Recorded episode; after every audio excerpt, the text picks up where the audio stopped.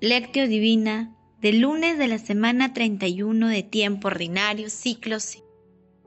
Cuando des un banquete, invita a los pobres, lisiados, cojos y ciegos, y serás bienaventurado, porque no pueden pagarte, te pagarán cuando resuciten los justos. San Lucas capítulo 14, versículo del 13 al 14. Oración inicial. Santo Espíritu de Dios, amor del Padre y del Hijo, ilumínanos con tus dones para que podamos comprender los tesoros de la sabiduría que Jesús nos quiere revelar en este día. Otórganos la gracia para meditar los misterios de la palabra y revélanos sus más íntimos secretos. Madre Santísima, intercede ante la Santísima Trinidad por nuestra petición. Ave María Purísima, sin pecado concebida. Paso 1. Lectura. Lectura del Santo Evangelio según San Lucas capítulo 14, versículo del 12 al 14.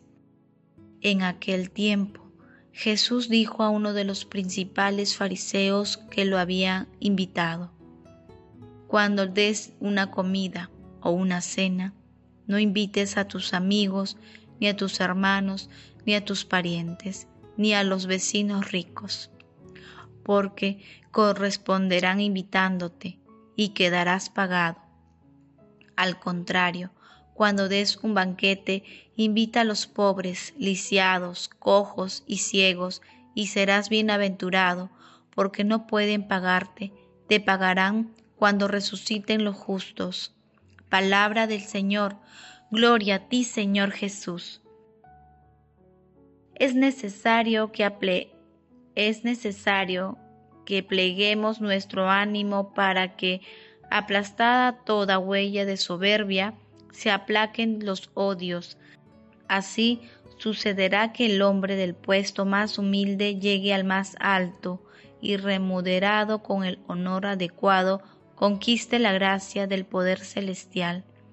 Valeriano de Simies el pasaje evangélico de hoy es la parte final del texto denominado Los primeros puestos, que está ubicado en San Lucas capítulo 14, versículo del 1 al 14. Es importante señalar que el capítulo 14 de Lucas es una colección de relatos en los que Jesús emplea del simbolismo del banquete con el fin de enseñar sobre la humildad y el compartir cristiano, ya que lo que debe distinguir a los cristianos es una compartida con los más necesitados porque sólo cuando vivimos así estamos en condiciones de entrenar a Jesús y convertirnos en sus discípulos. Paso 2. Meditación. Queridos hermanos, ¿cuál es el mensaje que Jesús nos transmite a través de su palabra? El Señor te mostró con quien tienes que ser generoso, con los necesitados que no tienen nada que devolverte. ¿Pierdes con eso acaso? Se te recompensará cuando se recompense a los justos. Cuando Él nos lo devuelva, ¿quién nos los quitará?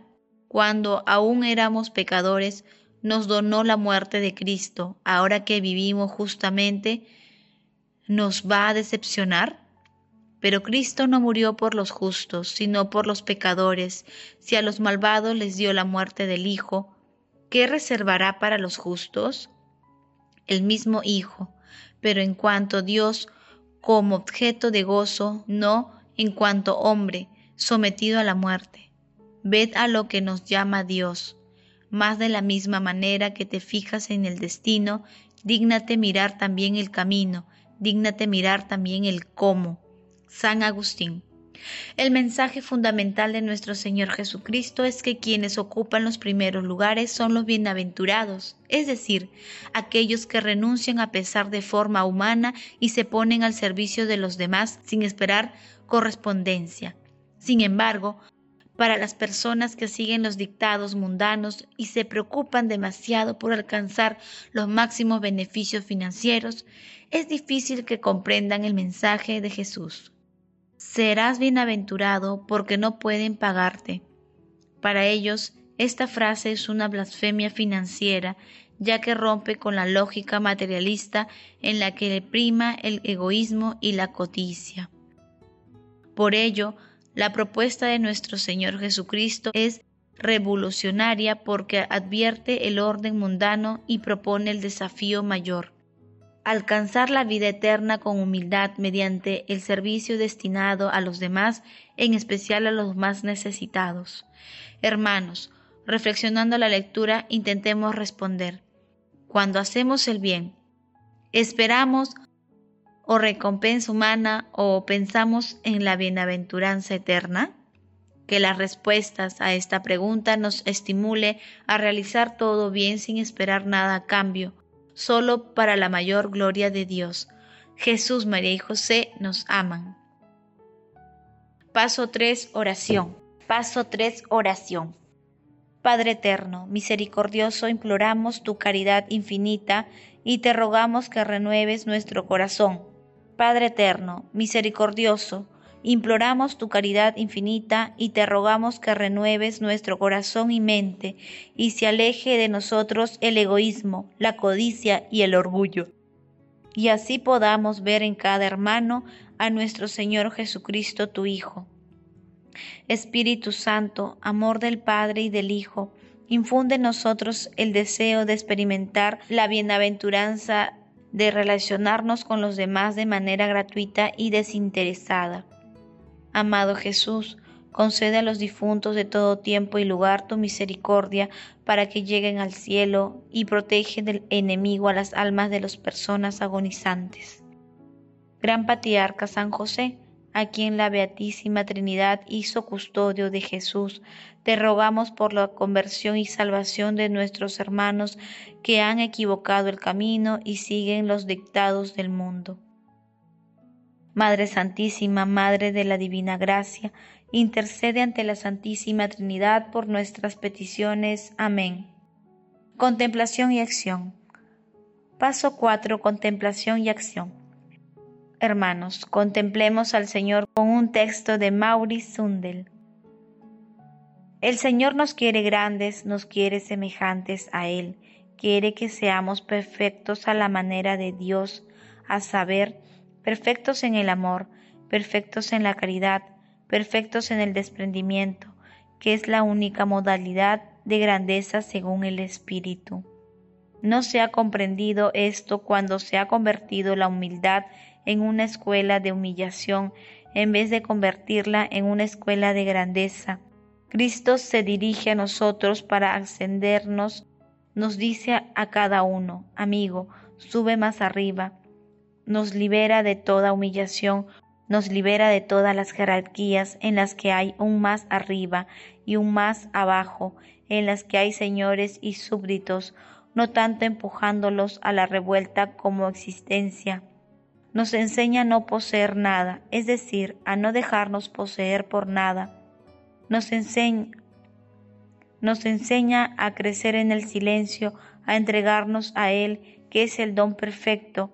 Nos enseña a escoger a los otros sin humillarlos, porque todo el mundo tiene la posibilidad de llegar a ser hijo de Dios.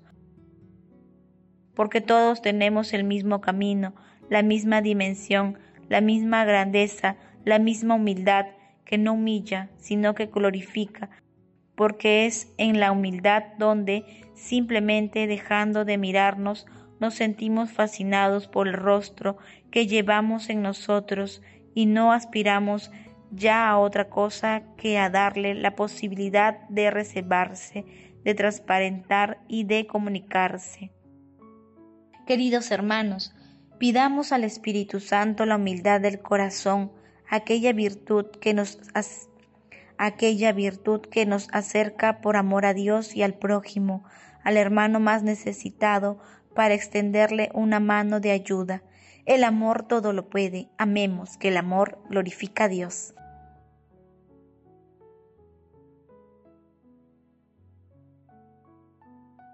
Oración final. Gracias Señor Jesús porque tu palabra nos conduce por caminos de paz, amor y santidad. Espíritu Santo, ilumínanos para que la palabra penetre a lo más profundo de nuestras almas y se convierta en acción. Dios glorioso, escucha nuestra oración. Bendito seas por los siglos de los siglos. Madre Santísima, intercede ante la Santísima Trinidad por nuestra petición. Amén.